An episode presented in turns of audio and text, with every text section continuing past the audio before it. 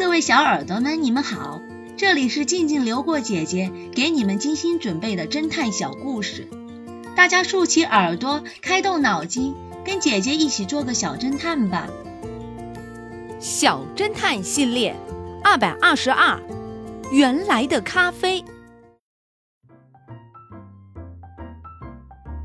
一个晴朗的周末，X 神探去一家咖啡馆喝咖啡，不一会儿。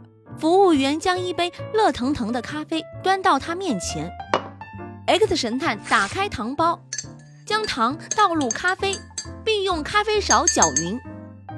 X 神探刚喝了第一口，居然看到咖啡里飘着一只黑色的苍蝇。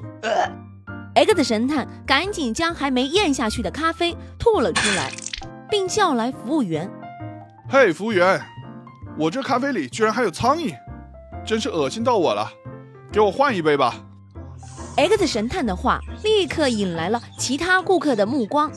服务员为了不影响店的形象，同时也很害怕被经理知道后炒他鱿鱼，于是他向 X 神探说道：“对不起啊，先生，我马上给您换一杯新的咖啡。”服务员很快重新给 X 神探端来了一杯咖啡。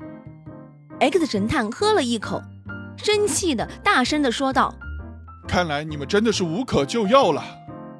你根本没有给我换新的咖啡，只是把里面的苍蝇挑出来了而已。”小侦探们，X 神探为什么知道服务员没有给他换新的咖啡呢？下集告诉你们答案哦。真假抢劫，这个故事的真相是。Mary 小姐说，抢劫犯是开着门走掉的，而门外正刮着能吹开门的大风。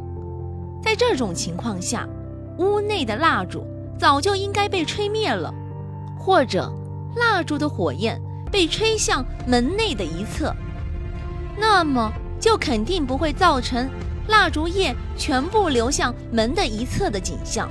所以，肯定是 Mary 小姐撒了谎。抢劫案也是其伪造出来的。